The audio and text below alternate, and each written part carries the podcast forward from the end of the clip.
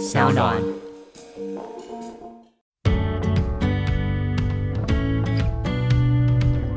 他跟我讲说，他都不会唱啊。我说不会唱，你可以给我 CD，我可以一直放一直放让他练习。可是你怎么都没有跟我说呢？他说我也不知道啊，他不能都不能唱的，也不能练，然后他也不会唱，他上去就就没有用这样。我说那么多人，你确定这五六十个人通通会唱会跳吗？他在后面帮忙摇手不行吗？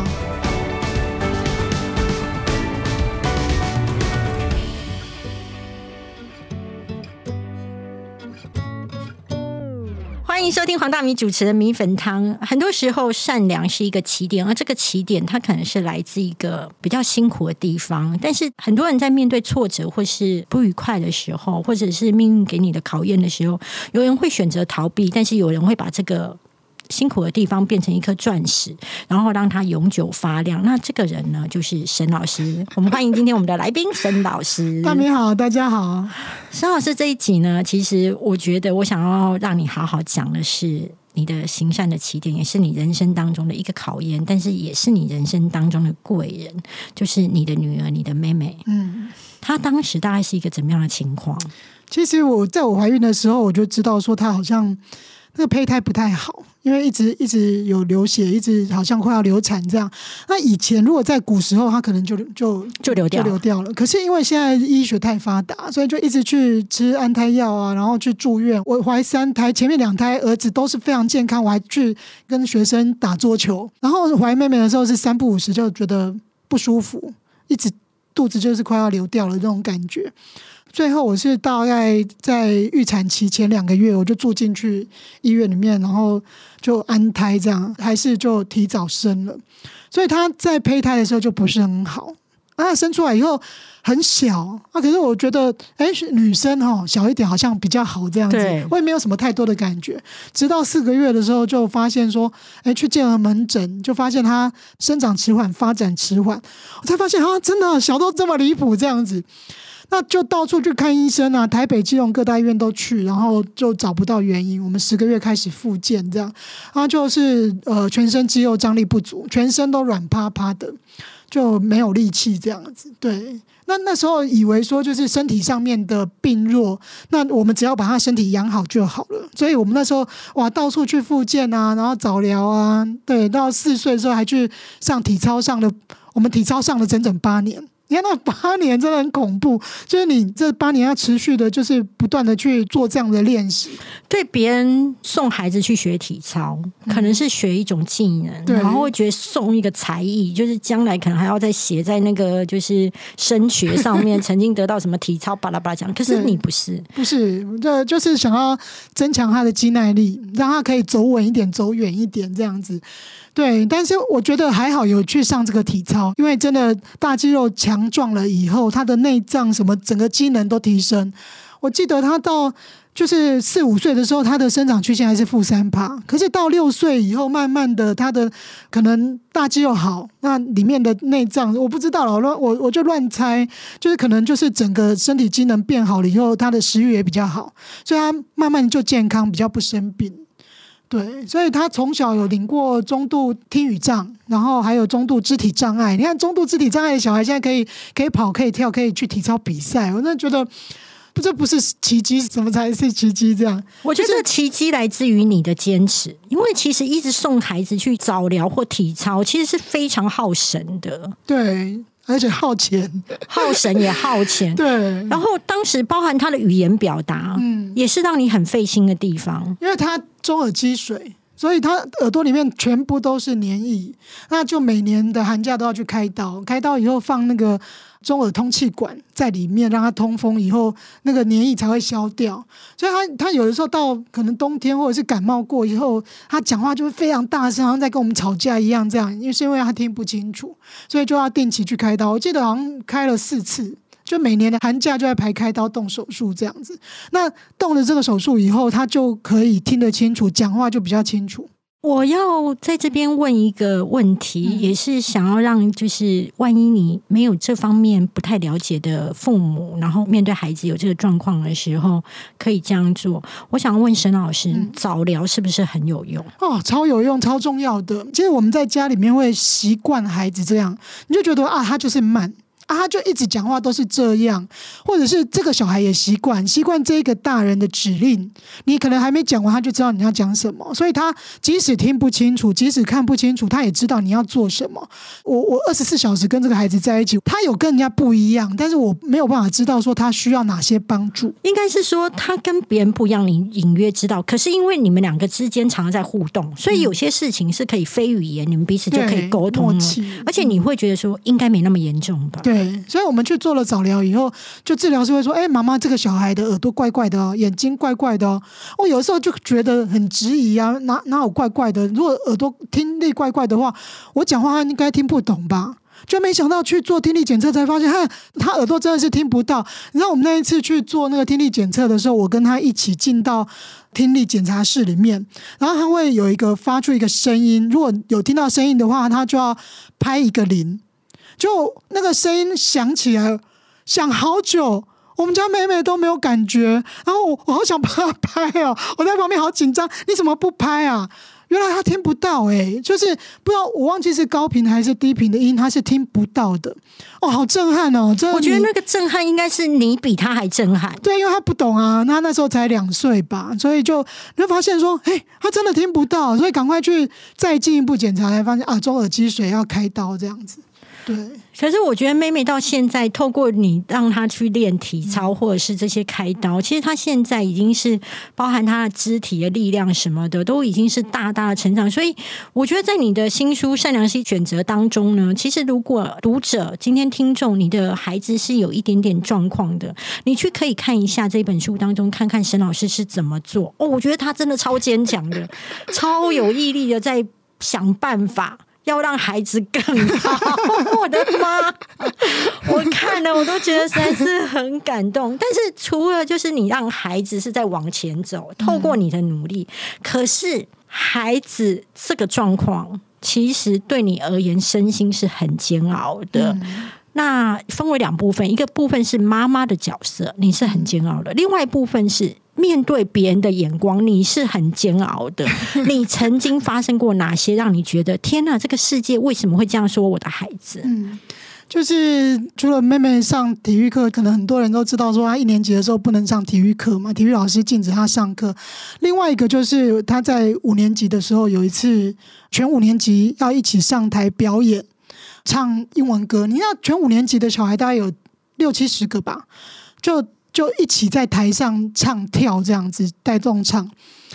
在表演前大概两个礼拜，我们家妹妹回来就说：“啊，妈咪，我要我要上台表演哦。”我说：“哇，好棒啊！表演什么？”她还她还稍微哼给我听，说：“我们就要是要唱这个哦。”然后我我后来就忘记了，我真的很后悔，说我怎么没有追着她问说：“哎，后续的练习什么的？”那我表演当天的时候，我是在台上，哎，奇怪，我们家女儿在哪里？我要帮她照相，怎么找不到？后来才发现她在座位区。天哪，他一个人就坐在下面，我就啊，你怎么在这里？他说我不知道，我不知道，你不要问。我后来去问了以后，才知道说，因为老师觉得他早上的时候都要去上志愿班的课，所以就没有时间练习。他跟我讲说，他都不会唱啊。我说不会唱，你可以给我 CD，我可以一直放，一直放，让他练习。可是你怎么都没有跟我说呢？他说我也不知道啊，他不能都不能唱的，也不能练，然后他也不会唱，他上去就就没有用。这样我说那么多人，你确定这五六十个人通通会唱会跳吗？他在后面帮忙摇手不行吗？就是一个孩子被剥夺这样的权利，你是一般的人是没有感觉的，就觉得啊，反正他不会唱，那上去干嘛？可是对于一个妈妈来讲，就是你在台下看到单独的一个孩子在台下的时候，心非常非常痛的。我脾气非常非常坏，我直接就去找那个英文老师，然后他一直躲我。奇怪，这些人真的是很奇怪，就是他做了这些事情以后，他就开始躲我，躲我，然后我找不到他，我只好请那个志愿班老师约他来开会。他就是很多的辩解嘛，就说他他不知道啊，他不会啊什么的，这样有很多时候这件事情有多严重，而是很多很多东西压在我身上，这个有可能是最后的一根稻草。对，但是这些人不懂，他他可能就觉得啊，这又没有什么，就一。就一个表演而已 啊！啊，你女儿就不要上去就好啦。然后这篇文章播出来以后，就有人开始骂，就说啊，你很没有水准，干嘛去拍人家桌子啊什么？我说哦，我还是脾气已经改很多了。我我如果以前年轻，我可能上去揍他一顿这样子。对，就是孩子不是自己的，真的不觉得痛，不知道说，就看到孩子一个孤单被放弃的那种感觉。我们真的很努力啊！我从十个月开始复健到他。这么大，我从来没有放弃过他，一直在努力啊！为什么别人可以这么轻易的放弃这个孩子？其实我我去争取，我不是真的要让这个老师得到什么样的惩处，而是希望说更多的人知道，即使他是中度的孩子，他也是妈妈心里的一块肉。拜托大家不要这么轻易的放弃他。他虽然不聪明，但是他有他自己的权利。不，没有人可以轻易的剥夺他，所以我我把这件事情就是找那个志愿班的老师来开会啊，然后有告诉他们，我说你们真的要去了解孩子的状况，在教室里面他们可能都没有什么声音啊，跟导师可能比较比较生疏，因为他们在志愿班里面会跟老师分享很多事啊，那你们可不可以鸡婆一点，就问问看说他最近。教室有什么活动啊？然后他担任什么样的角色啊？不要让这些孩子轻易的就被人家丢在一边，这样像垃圾一样就丢在一边，真的不知道，可能是我文章写的比较激动，所以有的时候那个重点会放在我发的脾气的，而不是说这个孩子的权益被剥夺，真的还蛮难过的。其实我自己会觉得，嗯，小孩啊，在家里会把父母当成一个很大而且影响他很深的人，但他去学校之后，其实他是很想讨好老师的。对，他会觉得老师喜欢我，今天就是晴天；老师不喜欢我，我就会觉得我好想努力让老师喜欢我。更遑论老师他叫我不要上台，叫我去坐在一旁。其实。我相信那个整个练习的过程当中，他都是被摒除在外的。那每个同学都会看着他被摒除在外，所以我觉得任何一个教学现场，只要有一个孩子被群众摒除在外的，他感受到了不是他自己坐在那个冷板凳，而是。全世界怎么看我？我我为什么会觉得是说言语暴力？它是对一个孩子是一个很深的影响。我还记得我小学的时候，因为我爸爸妈妈只有国小，所以他们写的字很丑。那我们要背书给家长听，那家长听完我们的背书觉得 OK 就会签名。那我真的背给我妈妈听，我妈妈也签名，然后拿去学校给老师看的时候，老师就说这个字这么丑。他是你自己写的哦，啊，你自己怎么会这样写？你知道当下你真的觉得，第一个你是一个诚实的孩子，你被他侮误会，对，还有误会。第二是，他某种程度上面也在否定我妈妈的字体。嗯，那她是我妈欸，对，那你说她字很丑？像我是以前人，我觉得那个也是会加深这个孩子的自卑感，所以我发现你非常在乎所谓就是孩子的融合教育。为什么？因为其实教育分两派，一派会觉得说不要让这个孩子在一般的班级，因为他可能会跟不上。嗯，另外一部分就是说，孩子总有一天要走回一般的环境。那你自己是怎么看？你觉得怎么样会对孩子会比较好？像我们在国小的时候是在一般的班级里面，因为他在国小里面可能他。比较着重在互动，就是跟同学之间的互动啊。那他因为他的生活自理能力都是够的，而且他的沟通啊，跟同学的相处啊，都是还不错的，所以我就让他在普通班里面。可是升国中的时候，我就会发现说，因为我们的国中现在还是很重学业，每天都在考试。因为前面两个哥哥，我知道说他每天就是都在考试，所以如果说把这个孩子丢到一个全部都在考试的班级里面的时候，哦，他会崩溃，对，都是拉拉队啊，而且他会习得无助。他就是因为他看不懂字，而且连二加三都不会算，所以你把他丢到一个全部都是数字跟文字的生活里面的时候，是很痛苦的。所以我到国中的时候是申请特教班，刚开始是不允许的，因为我们的特教班现在只收中重度。那那我们家妹妹本来是中度的手册，可是因为但是因为你把她训练的太好对，她，的生活自理能力太好，而且到高年级的时候，他们的那个障碍类别啊，他们是依照功能去分别的，所以他肢体也可以，语言也可以，所以他最严重的障碍在学习。他拿到的障碍类别是学习障碍，可是学习障碍他的他只能拿到轻度。对最高就是只有轻度，没有中度跟重度，所以轻度的小孩有没有办法去特教班？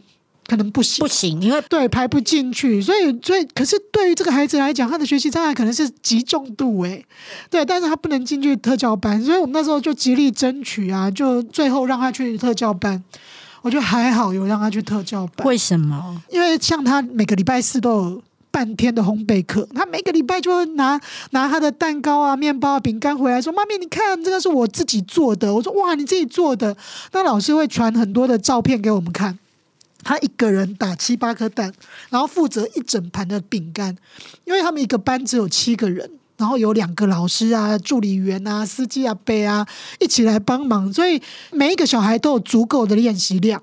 他可以一个人完成一盘蛋糕，他是不是就可以练习很多？可是你把这样同样的活动放在普通班里面，一班可能二三十个同学，然后分成四组、五组，一个组有五六个人，他有没有办法碰到这些东西？他可能碰不到蛋哦。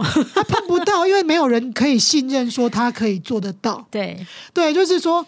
他即使会打蛋，可是大家可能就觉得啊，他不会，他很笨啊，而且大家会说不要让他做啦，不要让他做。对，就可能是体贴，他有可能是就忽略习惯，忽略习惯这个小孩什么都不会，国语也不会，数学也不会，英文也不会，什么都不会这样。所以在这些操作的活动里面，像自然的实习课，你会发现这些孩子有很多时候是坐在旁边只能看的，因为。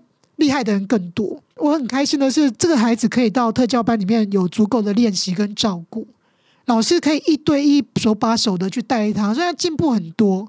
他本来是所有的字都看不懂，不会写，哎，他前几天写了“戴之颖”三个字，我真的真的，他就是就他的手哎，机，那三个字很难写，光一个“带”字我都不确定我能不能写得出来。因为他他很喜欢看戴之颖比赛，对，我我帮他买了一个手写板，然后他就会写“鱼竿”两个字。我觉得好神奇，你怎么会写？他说，因为他那那一阵子都在看鱼竿的影片。我说，那你会写戴之颖吗？你不是最近都在看戴之颖的比赛？他说，哦，很难呢，我试试看。他练习了整整一个礼拜，然后这一写完了以后，就拿给我看，说：“妈咪，这样对吗？”我说：“啊，这个带少了一个田。”这个带少了一个十，这个这个之一少了一个倍，这个什么，我就会去提醒他，然后就哦，他就写完以后再去检查，哎，是好像少了一个田哦，赶快补上一个田，赶快补上去一个倍。我记得是一个多礼拜以后，他拿来给我看，说：“妈咪，你看这戴志颖这样对吗？”我说：“对了耶，你写对了耶。”就是在一个没有压力的情况底下，这个孩子慢慢的建立他的自信，他相信自己可以做到的时候，也不会害怕说写不好，老师或妈妈会用分数来评判他。那这个时候，就这个小孩就会勇敢的去写，然后就写对了。哦，我看到他写“戴之颖”那三个字的时候，好好感动哦！原来这些学习障碍的小孩不是不会，而是可能还在累积经验吧。对，累积他的自信，勇敢的把它写出来的那一刻，这样子。我觉得最感动的是你的态度，哎，你知道吗？一个妈妈哈，她对于小孩写出“戴之颖”三个字要花一个礼拜，很多妈妈早就火大，可是我觉得你是。觉得天哪，我的孩子他可以写出这三个字，那这个时间花下去的时间都值得了。我自己会觉得你的态度只是让你的孩子可以长得更好。可是我想要问，面对妹妹，很多人都希望自己的小孩将来成龙成凤，可是对于某些孩子而言，其实你是没办法期待他这么多。那你对妹妹的期待会是什么？其实以前你会很希望说，哎，这个小孩可以当可能很厉害的人啊，或者是可能穿个窄裙套装，然后就当上班族什么的。可是这个小孩从很小的时候我就知道他有障碍。其实刚开始教他的时候，我也常常发火，然 后闹他就发脾气。你怎么教这么多次都不会？可是你慢慢的就放弃。不是放弃他，是放弃我对他的期待。就是你会期待开始下修，对，开始修，开始修。哎，原来他就是练习这么多次还是不会，而且你会发现说，你发脾气的时候，他眼里的恐惧，然后就放弃。哦妈，妈咪，我不敢了，我不会了，我不会了。这样，就像说我教他打蛋，然后刚开始的时候教他，天哪，为什么每一次都是捏破啊？都是捏到爆掉这样？你为什么不能把它就轻轻的敲，然后拨开？他对于拨开这个动作，他是学不会的。然后我知道我会发脾气，所以我就说好，这六颗蛋给你打哦。然后妈咪去扫一下地哦，就去静心啊，你去静心啊，你去禅修一下。对，然后就就那个场地就交给他去尝试。然后他把蛋捏爆了以后，他就用筷子赶快把那个蛋壳夹出来，所以他也学会怎么样去处理这件事。嗯。那练习了整整一个暑假以后，哎，他终于打了一颗蛋，说：“妈咪，你看没有蛋壳了。”就放过他，也放过我自己啊。但是他可以让你常常突然感受到一种奇迹、惊喜，这样子。对，你可以在孩子身上感受到他成长的惊喜。对，可是我在你的书当中，甚至在你的粉丝团、你的新书《善良是一个选择》当中，其实。你已经尽量不写那些伤痛，但是我觉得那个伤痛都还是蛮深的。当时候，其实妹妹的情况是造成你后来跟人保持距离的原因。嗯，要先拿一下卫生纸，因为沈老师，这是你看主持人有多残忍。其实就是我我以前的个性，你看我是从小打球队的，所以就是很喜欢热闹的那种人。对，而且你很热情，所以才会帮助一个完全都不认识的黄大米，他一推出镜，我就说啊，我来帮你呀。所以就是热情，就是对，以前都是可能定期几天，我就会揪朋友一起去吃饭这样子。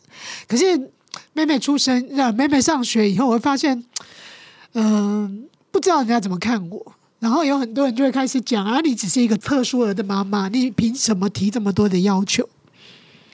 我会发现说，哎，我甚至可能会觉得说，你今天生出这个孩子是你的问题，就会觉得说，好像我本来是一个很优秀的组长，哎，对，对我一直一直希望我可以当当组长、当老师、当校长，我其实对自己很有很有期许的，对，很有憧憬的。可是，可是生了这个小孩以后。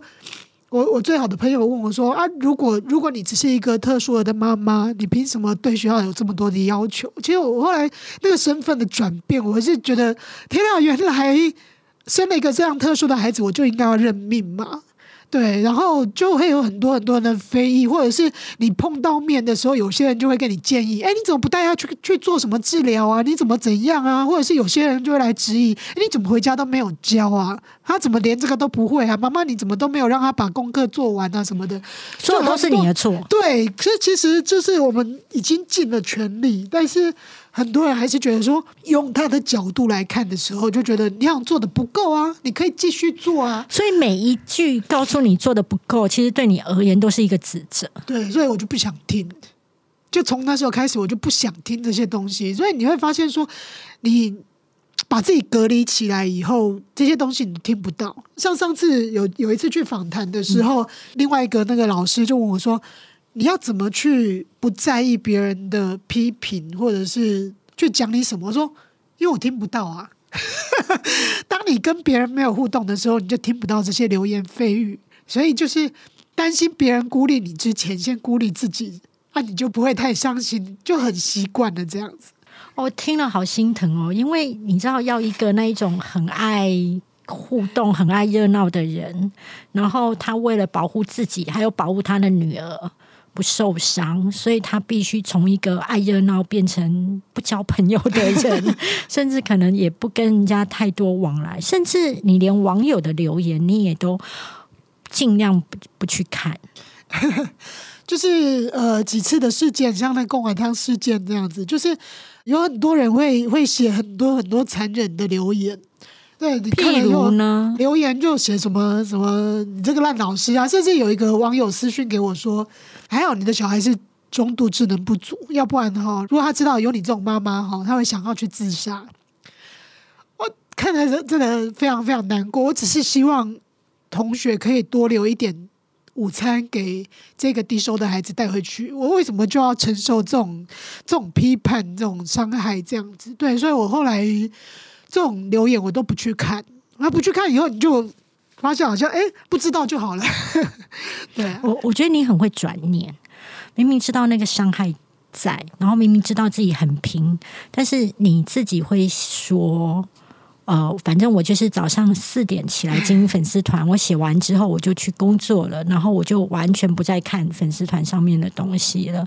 其实你是一个不断的为了怕自己在受伤，所以把包含从实体生活，包含从网络生活，你都去拒绝掉一些资讯跟一些交流。但是你非常清楚，就是对你而言最重要的是你的家庭。对，哎，好像是早上才看到一篇文章，他就说，就是有一个作者，他的小孩跟朋友一起出去玩以后，就车祸就死掉了。那个作者说。依照一般的人，可能就会很绝望啊，我的小孩过世了啊什么的。但是她为了她的老公、这个家庭还有其他的孩子活下去，所以她必须要走出这个伤痛。我觉得就是有的时候。我们会在一些伤痛上面过不去，但是你方向一转，转头看看其他还活着的人，其他还在你身边的人，你会发现说，这些人一样也失去了这个小女儿。那，如果连我他们都失去的话，他们会更难过。所以那个作者他就走出来，还去演讲啊，教别人怎么样呃走出伤痛，这样子。就是我会我会尽量去找一些。独处的时间去发泄自己的情绪，发泄完以后再回家，就不要把这些情绪带回家，这样子。你自己过去其实是期许自己从组长，然后可能就是当主任或当校长，这个是一条就是你原本期待的路。但妹妹出生之后，这一条路等于某种程度上，因为你要带她去早疗，你可能要请假，你可能要有很多事情都要把时间花在这个孩子身上，你没办法办法再做那么多行政工作，而且你没有办法，你知道学校的行政职就是必须常常跟老师们收修，因为要让老师们配合行政。单位的措施其实是他是卖交情的，因为他没有这个责任义务，所以行政职要变成要很要去搜寻。可是因为妹妹，你可能就是这这条路你就要放弃了。但是有一个算命师 的故事，对，其实让你转念，他是说了什么？对，那时候我去就是。我们有一个老校长，他就会在工作上面一直很还蛮刁难的这样子，然后我就很挫败啊。我先卡一句话，他的挫败哈，他在我的粉丝船上得到疗愈，因为我写说，如果有一天当你的主管不会欣赏你的时候，你在这边大概就已经是得不到肯定跟赞美，也不会得到升迁。然后他突然会觉得，天哪，对，没错，那个他就是不会赞美我了。然后不管做什么东西，他其实那个老校长还蛮喜欢算命的。然后有我不知道是因为我八字不合还是怎么样，我不知道为什么他就非常非常不喜欢我。即使我在外面的评鉴是特优，我要交出去之前，他还把那个资料摔在我桌上，说你做这什么鬼东西这样。对，可是我把那一份送出去得到特优。就他，他就是看我做什么东西都很糟糕这样子。但是他在刚来的时候，他有跟我讲过说：“哎，就接下来应该就是你当主任啦，哦，就就差不多轮到你了。”这样就是画一个饼给你，对，啊，你又是一个傻马，你就会往前冲。哇，偏天老做的好辛苦，好认真啊，然后。为什么他当时跟我讲说要让我当主任，然后后来还让一直嫌弃我，其实是很挫败的。然后我就去算命，然 后算命师就说：“啊，你的你的成就就不在这里呀，不在学校啊。你看你你有这么认命又就是会赚钱的老公，然后有两个乖儿子啊，那你的成就就不在这边啊。你以后会有。”更好的路可以走，这样。其实我那时候不太相信啊，就是觉得你怎么这样？什么我的成就不在这里，还有在哪里呢？后来才发现，真的，因为我我的个性真的不太适合当行政，我没有办法跟人家 social，甚至我也没有办法忍耐。可能摆烂的人，对，所以可能会有跟人家很多的冲突。这样很感谢说当时没有让我当上主任，要 不然我可能可能蛮还蛮惨的这样子。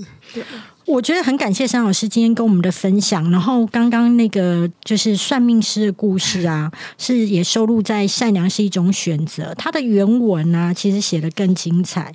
就是他是说，那算命师跟他讲，就是你的成就不在这个位置上。我看到这句话的时候，其实。会很感动，因为很多时候我们会认为只有在某个位置上面我们才可以发光，可是你没有想过上天、上帝或是观音菩萨要给你的礼物是要你在别的地方发更大的光。所以我希望透过这本书，如果你买下来之后阅读完之后，你会发现一件事情，就是你懂得转念跟释怀，甚至懂得感恩。那我们今天非常谢谢沈老师，跟沈老师说再见之前呢，我还是要提醒大家，在资讯栏位当中有这一本书《善良是一种选择》的购书连接。那非常希望大家能够透过阅读这本书，找到你生命的力量。谢谢沈老师，谢谢谢谢大米，谢谢大家，拜拜，拜拜。